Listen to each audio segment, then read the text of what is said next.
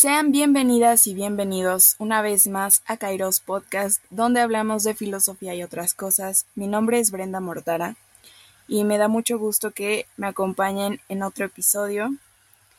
El día de hoy les voy a hablar sobre la figura mítica de Narciso a través de dos perspectivas diferentes que son la de Bachelard y Lipovetsky, ambos filósofos franceses, y pues que retoman la figura mítica de Narciso en ambos textos. Uno es El agua y los sueños de Gaston Bachelard y el otro es La era del vacío de Gilles Lipovetsky. Lo que me llamó mucho la atención al leer ambos textos es que encontré la figura de Narciso inmersa en, en sus escritos y me llamó mucho la atención la forma en cómo ellos retomaban esta, esta idea mitológica y la adaptaban a pues la época.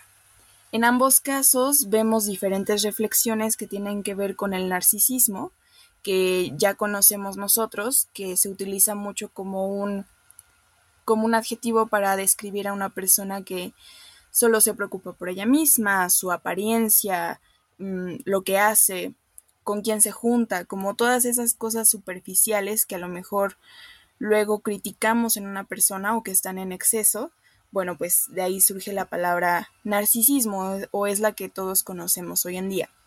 Pero en la filosofía, sin embargo, se le da otro tipo de significado y es lo que quiero que vean sobre todo con estos dos autores. Lo pudimos ver un poco también en el episodio donde hablamos acerca de Lu Andrea Salomé o la bruja de Heimer, como la conocían en Gotinga. Ahí podemos ahí empezamos a introducir un poco sobre la figura psicológica del narcisismo en el libro que ella tiene sobre el narcisismo como doble dirección. Ahí, ahí por si lo quieren ir a checar, es una colaboración que hice con Aranza, entonces ahí se habla desde la perspectiva psicológica y es muy interesante y espero en algún episodio futuro traerles pues ahora sí que un resumen y también una reflexión de, ese libro en particular, pero hoy les traigo pues no es una comparación, más bien es una es un contraste entre dos autores diferentes, entre dos pensamientos diferentes, y aunque ambos son filósofos, ambos son franceses y ambos pertenecen al mismo siglo, no significa que tengan ideas similares. En el caso de Bachelard, el contexto es distinto porque él habla de la filosofía desde cuatro vertientes, que serían el aire, el agua, el fuego y la tierra. De hecho, él tiene cuatro libros y uno de ellos se llama El agua y los sueños, que es el que justamente les voy a hablar hoy. Y en ese habla sobre, se centra mucho en la figura filosófica del agua y justamente, no sé si ustedes conozcan el mito de Narciso, que pues es muy bello y se pierde en su reflejo del agua y pues al no poder em, dejar de verse, se muere, porque no puede comer, no puede dormir, no puede hacer nada más que estar contemplando su propio reflejo. Y es justo de ahí donde viene el significado de narcisista. Bueno, pues en Bachelard él habla de una forma muy bella sobre la figura del narciso, pero antes de todo les voy a hacer una pequeña introducción sobre por qué la figura mítica no solo la griega, sino en general cualquier figura mítica que esté asociada con algún dios, llámese egipcio, llámese agua, llámese hasta los nórdicos, ¿no? Por ejemplo, Thor es un dios eh, nórdico, si es que lo estoy diciendo bien. Entonces, vemos que las figuras míticas lo único que hacen, sí sabemos que son míticas. En el caso de por ejemplo, el Dios católico. Hay algunas personas que creen fervientemente en él y hay otras personas que lo ven como un simbolismo religioso muy fuerte. Y también vemos el caso del el Islam, por ejemplo, el caso del judaísmo y también de otras religiones como, por ejemplo, la religión politeísta que tenían los griegos. Pero esa, esa mitología ha trascendido a lo largo del tiempo y aunque nosotros nos creemos ya excluidos de esta trama religiosa, Lo cierto es que personajes como los que les acabo de mencionar, que son filósofos, siguen retomando estas figuras dentro de sus escritos como para representar a la colectividad en la que estamos sumergidos. Entonces se me hace muy interesante el hecho desde que, de, que Bachelard lo ocupe desde un plano artístico y Lipovetsky lo tome para el plano social. Entonces ahí les voy a ir mencionando un poco em, esta, esta distinción y si están curiosos o quieren leer este, este pequeño, esta pequeña reflexión, la pueden encontrar en Filosofía en la Red. La publiqué hace un tiempo, pero también quería que la oyeran más personas, sobre todo personas que quieren saber más de filosofía. Y bueno, también en Filosofía en la Red. Quería también para esas personas que son más auditivas, pues si no les gusta tanto leer o tienen muchos pendientes y no se pueden meter, pues aún así quería compartirlo con ustedes, ¿no? Entonces, empecemos por lo primero, lo que les estaba diciendo.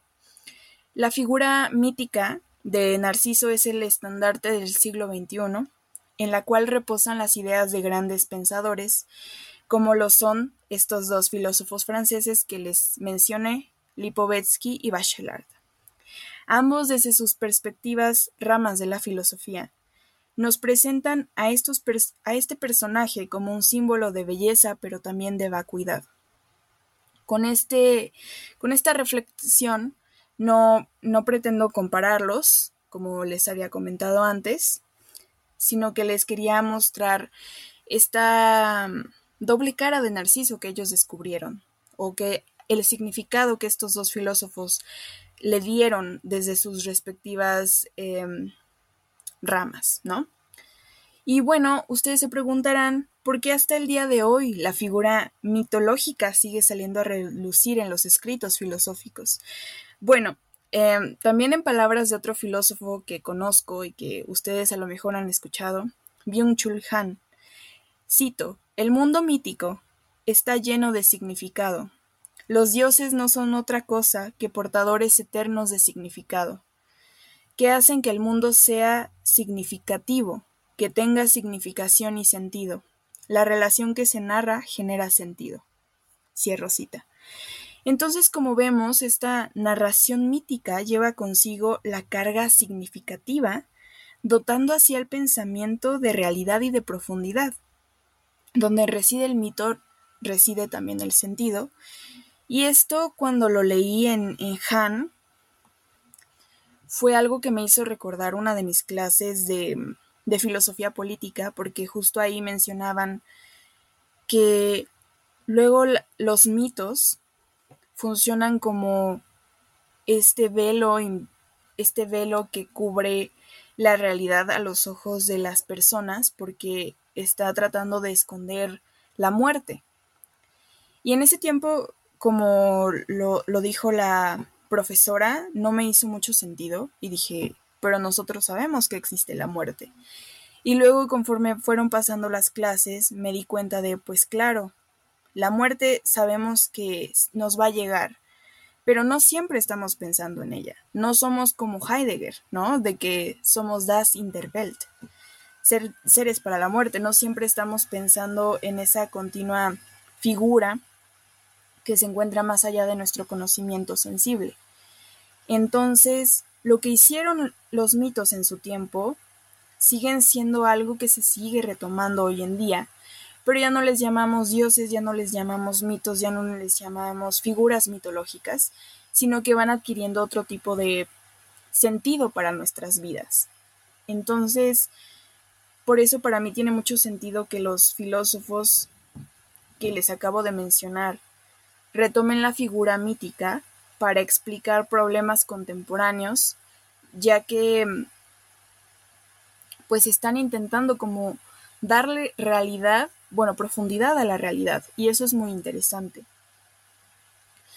Por eso en el texto de Bachelard, que les digo que se llama El agua y los sueños, Narciso, lejos de mantenerse con su usual característica de perderse en su reflejo, responde a un elemento natural con caracteres oníricos que permiten que el sueño sea el lugar donde se vea inmerso en las profundidades del agua, que es la materia bajo la que se rige.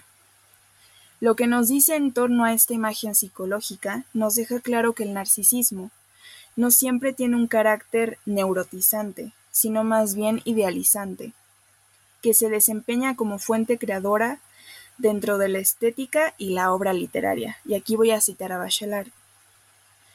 Tanta fragilidad y tanta delicadeza, tanta irrealidad, tanta irrealidad empujan a Narciso fuera del presente. La contemplación de Narciso está ligada casi fatalmente a una esperanza. Meditando sobre su belleza, Narciso medita sobre su porvenir. Entonces, de esta manera, Narciso ya se relacita, lejos de contemplarse a sí mismo y mantenerse solo en el plano de la vida contemplativa, genera una conciencia que gira en torno a su propia imagen, eh, lo que permite decir a Bachelard que existe un narcisismo cósmico. Entonces es muy interesante, es bien interesante cómo lo retoma Bachelard, porque no solo se está yendo por la imagen literal del narciso reflejado en el, en el agua, sino que también lo ve desde el punto onírico, que quiere decir de los sueños, y es muy interesante cómo lo retoma y cómo lo, lo mezcla con un sentir humano, con un sentir personal. Y eso es bien interesante porque Lipovetsky no va a ser lo que hizo Bachelard, no. Eh, pero ahorita vamos a llegar a Lipovetsky.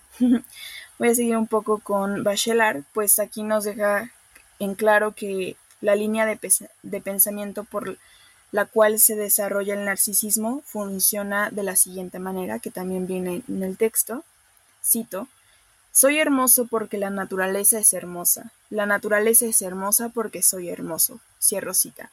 Entonces es un ciclo interminable, que es así como podríamos entender el narcisismo cósmico, de yo me debo a la naturaleza y la naturaleza se debe a mí porque ambas formamos parte de la misma cadena natural. Entonces, ahí se forma el narcisismo cósmico que vendría explicando Bachelard de una forma muy bella en, en el texto del agua y los sueños. De hecho, creo que lo explica mejor que yo, pero es que no hay una forma como tal de resumirlo sin que suene medio plano, porque Bachelard le agrega muchas capas de realidad, de los sueños, del agua, como que tiene muchos matices que de cualquier, de cualquier manera se los recomiendo. Y les digo, les voy a dejar en la caja de descripción los libros que mencione y pues a la vez que el carácter de onírico de Narciso se mantiene en el texto de Bachelard, vemos por otra parte que en Lipovetsky se le trata al narcisismo como un síntoma surgido de una indiferencia activa por parte de los colectivos, llamándole así narcisismo colectivo a una crisis generalizada en las sociedades burguesas, donde Bachelard Ve a Narciso como esta criatura que surge dentro de la psique para transformarla en una contemplación sobre su futuro, Lipovetsky la presenta como la figura de la apatía generalizada, pese al sufrimiento que los medios de comunicación exhiben con amplia cobertura. Hay un neonarcisismo y una disolución del yo ante sí mismo. Narciso, nos dirá Lipovetsky, no se queda ante su reflejo, ya no hay imagen sino una eterna búsqueda de sí mismo. Encontrándonos así ante la gran época hedonista, y cool, y cool lo pongo entre comillas, a la que tanto criticará Lipovetsky, una cultura atada al narcisismo y sujeta a un yo vaciado de identidad, pero con exceso de atención. Entonces, la crítica de Lipovetsky es, les digo, puramente social, no se va tanto por el lado eh, artístico ni poético de Bachelard. No, realmente les digo que no hay como una comparación. Si, si se pudiera hacer una comparación, pero sería así ya forzando muchísimo a querer comparar ambos autores, sería en el caso de una, de, mm, de que Narciso medita sobre su porvenir, que lo dice Bachelard, y en el otro caso Lipovetsky pues nos diría que hay una búsqueda continua de sí mismo, entonces esta búsqueda continua no se remota en el presente sino hacia el futuro, entonces en esa línea Bachelard y Lipovetsky coincidirían, pero realmente no es una coincidencia que se pueda dar de manera natural, porque les digo, no es natural esta comparación, porque, pues, se los repito, no hay como algo que comparar en ellos más que la reflexión en torno que hacen acerca del narciso, ¿no? Entonces, pues eso es realmente lo interesante de ambos autores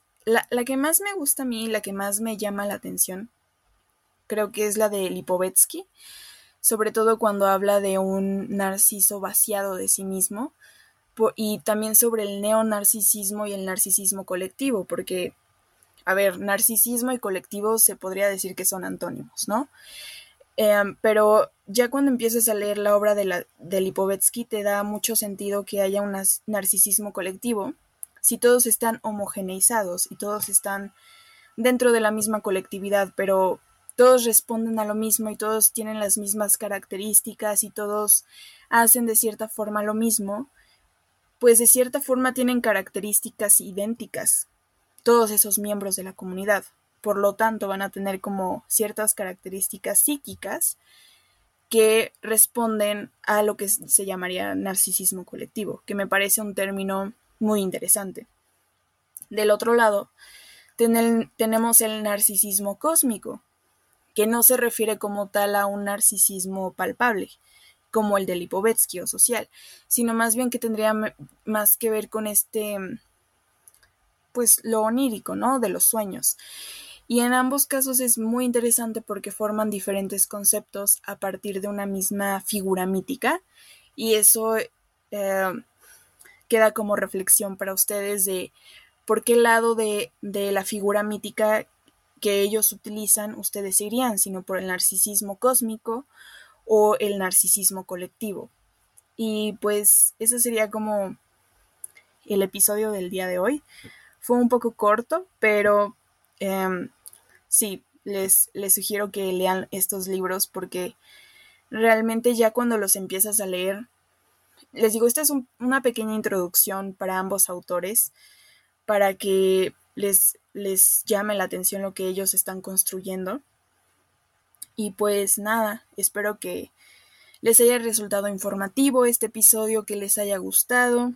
Recuerden que pueden seguirme como arroba reflexiones en Instagram, que pueden seguir al podcast también en Instagram como arroba kairos.podcast y a Michelle como arroba café 2 bajo y a Aranza como arroba catarsis filosófica. Recuerden que yo estoy colaborando para la revista La Memoria Errante, que la pueden encontrar así en, en internet y también en Instagram y en Filosofía en la Red, que también les digo que escribí este, este texto por si lo quieren ir a, ir a leer. También he escrito otras cosas por allá, entonces espero que les guste mucho. Y pues yo soy Brenda, nos vemos pronto.